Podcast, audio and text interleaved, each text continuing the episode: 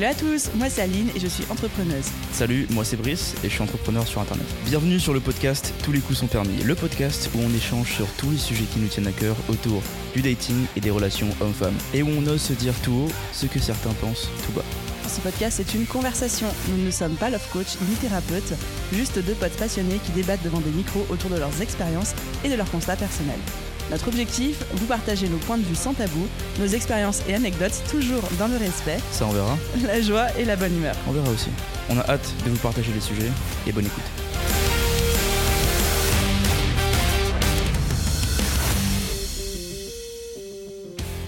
Bienvenue à tous dans ce nouvel épisode de podcast.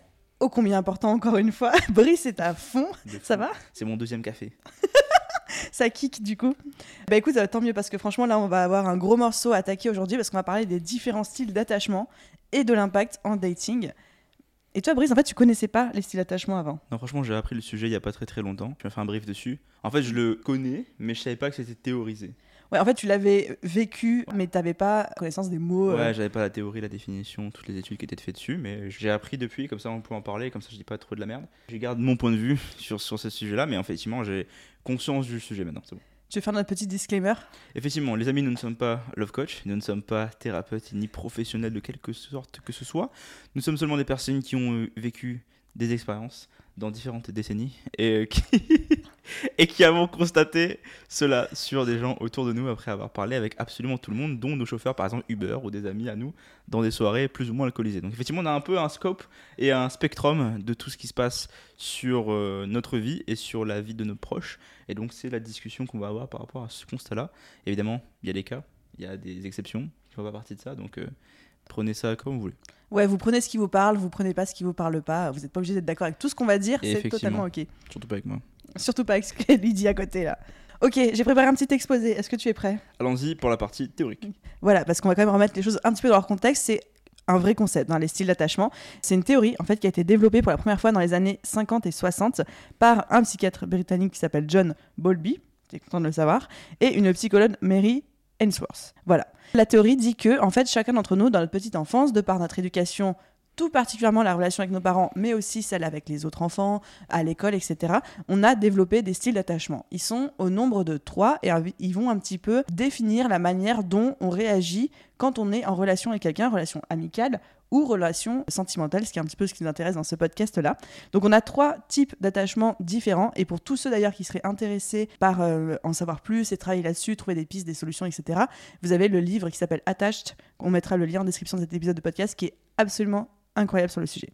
Brice, Dis-moi tout. on a trois styles d'attachement. Il y en a un qui est le style qu'on on devrait tous avoir, et puis il y en a deux autres qui sont les styles de 70% de la population. D'accord. La bonne nouvelle, c'est que ça se travaille, que ça se change, quelle que soit notre situation. Et moi, je sais que c'est encore une fois quelque chose qui a énormément impacté ma dating life, m'a aidé à comprendre beaucoup, beaucoup de choses et a aussi contribué à améliorer ma vie au quotidien. Donc, les trois types d'attachement qui existent, c'est l'anxieux, anxious en anglais, l'évitant, avoidant, et euh, le sécurisé, secure. Jusqu'ici, tout va bien. Bah, il faut donner une définition de ce que c'est maintenant. Voilà, ok, c'est parti. Donc, en fait, ça va être par rapport à comment on se sent vis-à-vis des autres et du coup, comment est-ce qu'on incarne et comment est-ce qu'on interprète nos relations, etc. L'anxious, c'est vraiment des personnes qui ont tendance à avoir une image négative d'elles-mêmes et une image positive des autres. Donc, ils vont se mettre en dessous des autres. C'est des personnes qui recherchent à tout prix une intimité très forte, très vite, l'approbation des autres et qui ont souvent peur du rejet, de l'abandon. Et dans euh, les relations de couple, c'est ces personnes-là qui tout de suite vont avoir énormément d'anxiété dès que, je sais pas, l'autre il envoie pas un message assez vite, euh, il est parti sans dire je t'aime alors que normalement il dit eh, je t'aime à chaque fois et du coup est-ce que ça veut dire qu'il m'aime plus, qui ont besoin d'être constamment, constamment rassurés, mais pas parce que ces personnes qui sont euh, reloues ou quoi que ce soit, c'est parce qu'elles ont un besoin viscéral d'être constamment rassurées, sauf que c'est jamais assez en fait. Même si la personne en face, elle les rassure, elle est clean, elle est honnête, etc., elle communique, ce sera jamais assez parce qu'il y a une espèce d'avidité, d'approbation qu'on cherche à travers l'autre pour calmer notre anxiété, alors qu'au final, il n'y a que nous qui pouvons la calmer nous-mêmes. Est-ce que tu as déjà croisé Alors, c'est souvent, je veux pas caricaturer, mais c'est souvent les femmes qui sont euh, avec un style anxieux. Est-ce que toi, ça te parle? Est-ce que tu as déjà croisé des gens comme ça? Oui. J'ai trouvé ces Pokémon. C'est dans ton Pokédex? Effectivement, j'ai déjà ça déjà. Il y a aussi des hommes, hein, beaucoup, hein, qui sont dans le style anxieux. Ensuite, le second style d'attachement, c'est les avoidants, les évitants. Donc là, c'est des personnes qui ont une très haute opinion d'elles-mêmes, une image positive d'elles-mêmes très haute, mais une image négative des autres. En mode, les autres, ils sont là euh, pour me faire du mal, ils vont me rejeter, ils vont m'abandonner, etc. Et du coup, pour se protéger de ce qu'ils pensent qu'il va se passer, c'est des personnes qui vont éviter à tout prix l'intimité, qui vont éviter à tout prix de construire une relation et où dès que, par exemple, un couple est en train de se former ou une relation est en train de devenir un peu plus euh, sérieuse, etc., ils vont avoir tendance à fuir à rejeter. Non pas parce qu'ils en ont rien à foutre, non pas parce qu'ils euh, n'ont pas de sentiments, mais parce qu'ils ont tellement peur d'être blessés, en fait, ils ont tellement peur d'ouvrir leur cœur et potentiellement après de se faire marave la gueule, quoi, qu'ils préfèrent en fait euh, se retirer de l'équation avant de souffrir. Et c'est des gens qui vont vraiment privilégier l'indépendance, l'autonomie, en mode seul, je contrôle ce qui se passe, alors que si je commence à m'ouvrir et à me nouer des liens avec d'autres personnes, bah, ça, ça pue pour moi, quoi, parce que je ne suis plus en contrôle de tout ce qui peut se passer. Ça te parle aussi? Ça parle aussi, effectivement. Mais c'est, comme tu dis, il y a une transition, je trouve, souvent des fois, enfin, entre les actions et réactions. Et euh, juste pour rebondir sur les, personnes qui préfèrent fuir, etc., c'est un peu comme disait euh, notre très, très cher Trump dans son livre. Oh là là. Art of the Deal.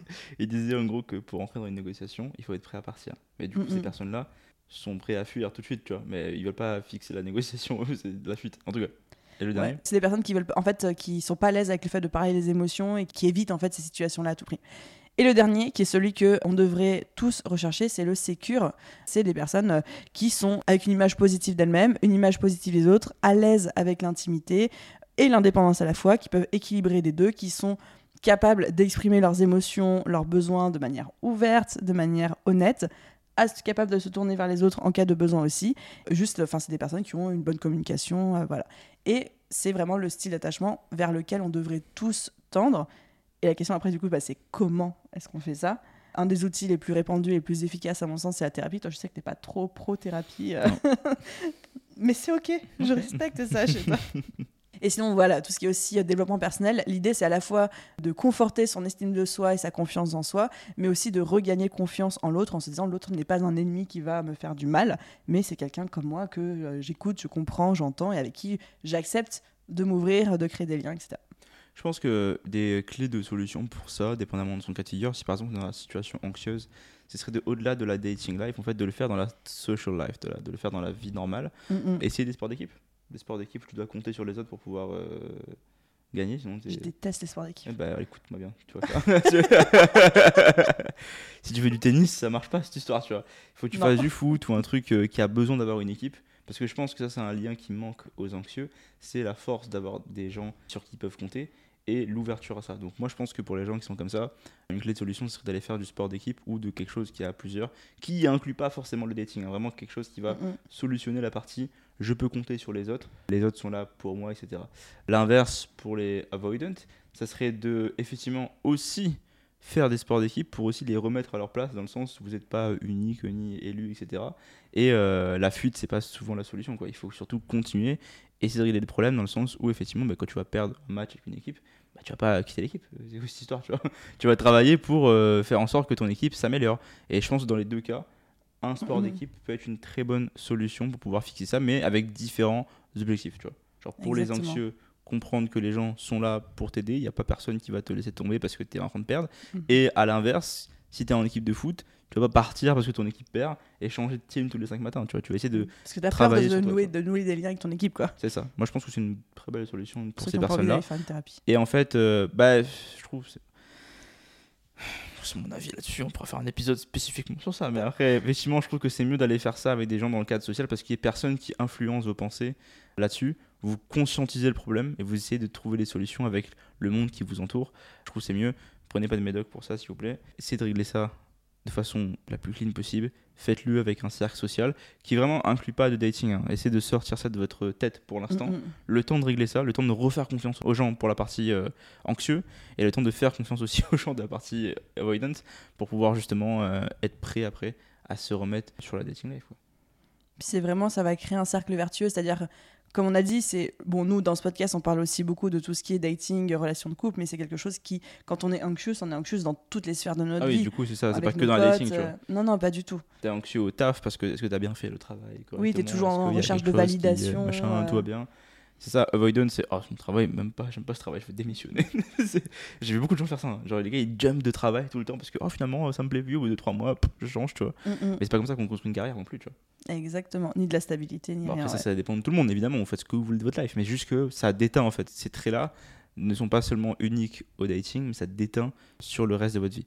Et les gens qui sont sécures sont des gens qui sont souvent plus stables, dans le sens où, en fait, c'est censé être le truc où tu aspires, dans le sens où stabilité émotionnelle, Mhm. stabilité euh, bon, sur le plan pro, financière, physique. Et en fait, juste des gens euh, pleinement conscients de leur position et qui arrivent à évoluer en société, en fait. Et souvent, on parle de gens qui sont ancrés. On dit d'eux qui sont ancrés, mais c'est des gens qui sont sécures au final. Mhm. Toi, tu te définirais comment? Bah, moi, je pense que je suis un ancien anxieux et maintenant je suis sécure. Et en fait, je pense que le sécure est arrivé grâce au business. Dans le sens où avant, effectivement, j'étais raconte un... un- peu comment t'étais avant, l'histoire, la Ouais, je pense que transition. quand j'étais plus jeune, je suis pas très vieux, mais quand j'étais plus jeune, j'étais un peu plus euh, enrobé que ce que je ne suis aujourd'hui. Et j'avais toujours ce- cette peur du jugement, de que personne m'accepte, etc. Machin et tout. Pff, Je pense que c'était moi qui mettais des barrières, mais bon, quand t'es jeune, t'es un peu con là-dessus. Donc euh, c'est moi qui mettais ça tout seul. Et en fait, du coup, j'avais peur du reflet de ce que je- moi je mettais en dehors et du retour des autres. Mhm. j'avais ça.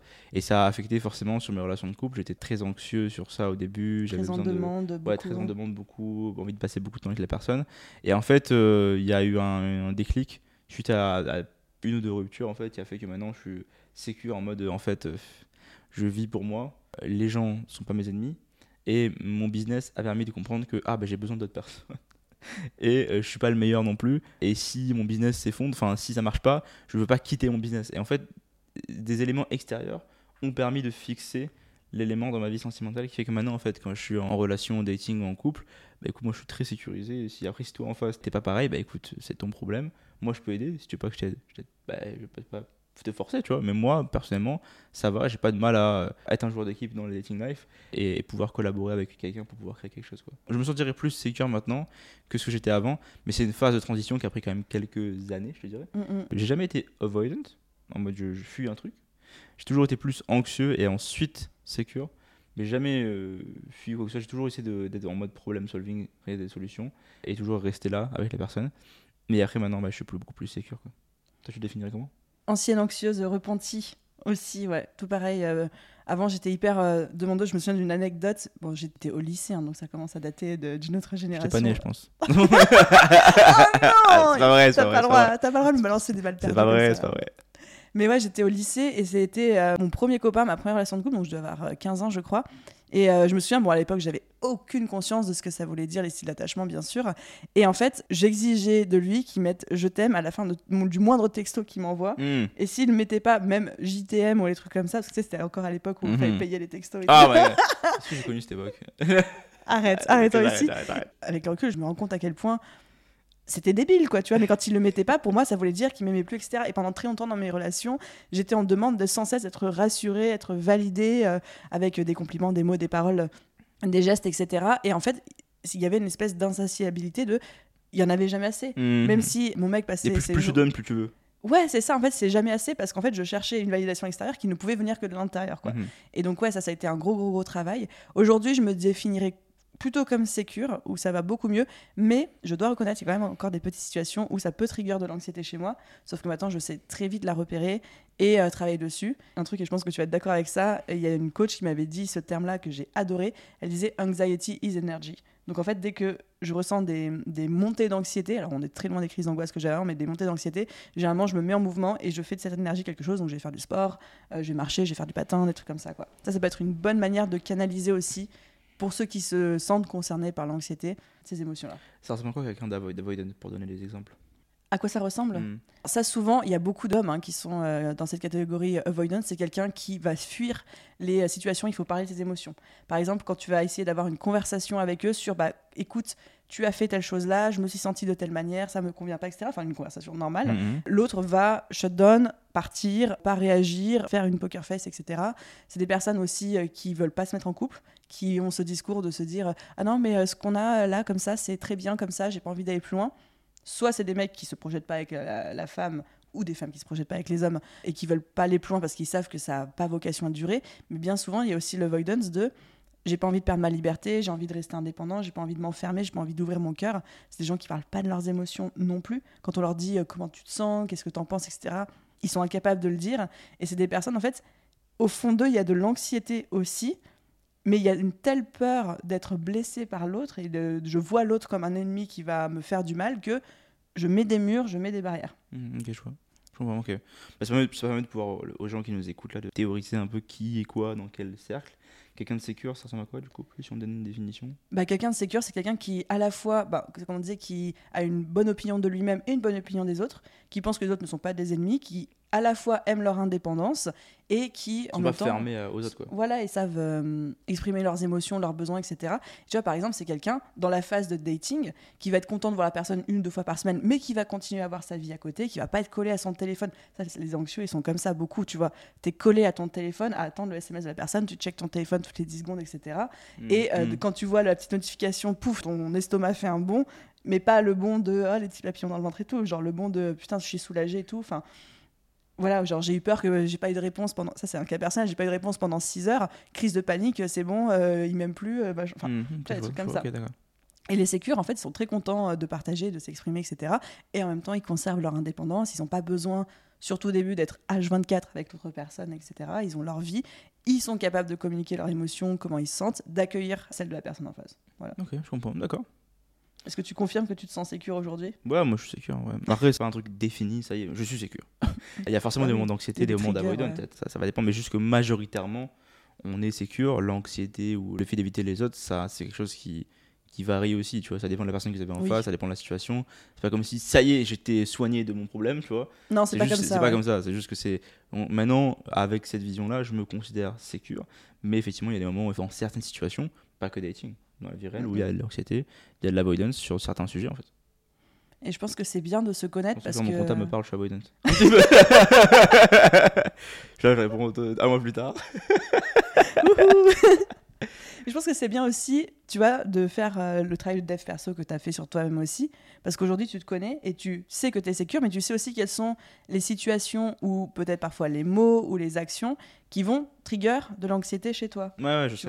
Après, je pense que c'est important de, ne pas avoir honte d'être soi-même, tu vois. Ça, c'est un truc aussi. Les gens, des fois, ils s'autorisent pas à être eux-mêmes, tu vois. Ils ont envie de rentrer dans. Il y a rentrer dans la société et pas d'être des, des, psychopathes, tu vois. Et s'il vous plaît. Et il y a quand même avoir sa propre vision de la vie, tu vois. J'en en parlais hier de ma vision de la vie, qui un jour on en parlera si vous voulez. non, non, non, pas sûr. Ce sera un autre podcast. Je ne veux pas être garante de ce qui va être dit. Hors de question. on n'en parlera pas dans ce cas-là. Non. En tout cas, il y a en fait s'autoriser à s'accepter comme on est et être OK avec sa vision de la vie et avec ce qu'on veut en fait. Et c'est super important parce qu'il y a des gens qui essaient trop de cacher ça, de pas le montrer, de dire hmm, moi je suis comme ci, je suis comme ça pour pouvoir fit en fait. Mais il faut quand même être sociablement euh, adapté, mais pas non plus s'effacer là-dedans quoi. Ça, ça permet de pouvoir aussi de régler l'anxiété. Et je pense que quelque chose qu'on pourrait euh, aussi euh, dire aux auditeurs qui est hyper important, c'est que 70% de la population est avoidant ou anxious. 30% sont sécures, et bien évidemment, j'ai envie de dire, plus on vieillit, du coup, plus les gens travaillent sur eux, plus il y a de sécures en fonction des générations. Attention, la balle perdue. Ou, non, j'allais rien dire. Où il vous arrive assez de trucs pour pouvoir changer. Exactement. Mais c'est pas genre un mal qui va vous empêcher de construire une vie de couple bah épanouie. C'est pas genre tant que je suis pas sécure, je peux pas trouver euh, une femme ou euh, je peux pas trouver un homme. Par contre, ce qui est important, c'est de communiquer. C'est d'arriver dans la relation de couple et au bout de quelques euh, dates, de pas faire genre tout va bien alors que derrière vous êtes en PLS, mais de dire à la personne voilà, moi je suis un peu anxieux, j'ai besoin de souvent communiquer par texto. Quand tu me laisses en vue pendant 12 heures, ça me convient pas parce que j'ai l'impression que X ou Y chose. Et vraiment de communiquer ça. Et en fait, la personne en face, pour peu qu'elle soit un peu développée euh, dans sa tête, elle va dire ok quoi. Enfin, c'est important d'arriver, de dire, bah, sans déposer tout le bagage émotionnel, mais de dire voilà de quoi j'ai besoin. J'arrive aussi avec mes expériences passées, comme toi, et ce qui me rassure, c'est ça, ou ce qui me convient, c'est ça, et que quelqu'un de voidant pourrait dire Moi, j'ai tendance un peu à être voidant, j'ai besoin de sentir que tu vas pas me prendre ma liberté, que je reste en contrôle, etc. Je te le communique pour que toi, de ton côté, tu n'as interprète pas ça mal. Et je trouve qu'il y a une vraie beauté à dire ça dès le début. Après, c'est ça, c'est vraiment le dire de la bonne façon. Parce que si t'arrives avec un bagage, tu fais peur à la personne. non, mais t'es pas là pour dire voilà tous les traumas qui me sont arrivés, deal avec ça. Faut vraiment le dire de la bonne façon. De toute façon, on essaie, d'être des humains construits, dans le sens où on essaie de dire les choses correctement. Mais je trouve par contre, les avoidants, c'est un truc qui est plus rare. Pas dans le fait d'être avoidant, mais dans le fait de le dire, tu vois. Ah bah non, parce que par définition, ils parlent pas de leurs émotions. C'est ça, mais je veux dire, le fait de dire moi j'ai envie d'être libre, laisse-moi tranquille, tu vois, ça, c'est plus compliqué, je vois plus anxieux faire ça.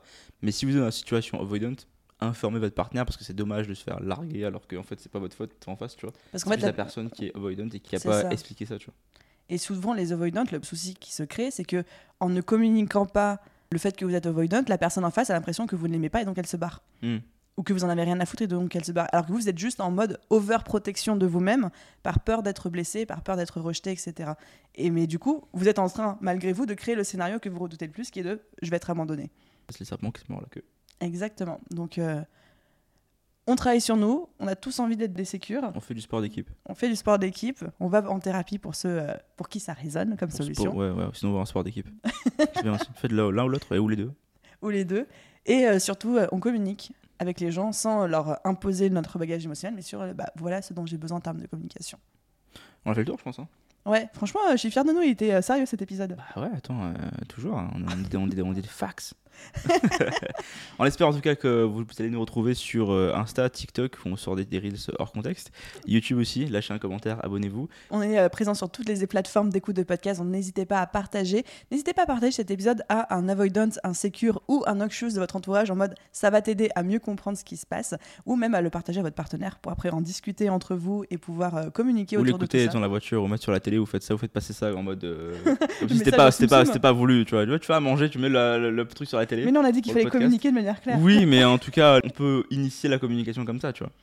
Voilà, tout comme il a dit, si vous voulez. Il y a plein, il y a plein de solutions. Choisissez votre camp. Mais euh, voilà, merci de tous vos partages quotidiens, de vos retours, ça nous fait super plaisir. Et puis on vous dit à très vite dans un prochain épisode. Ciao tout le monde.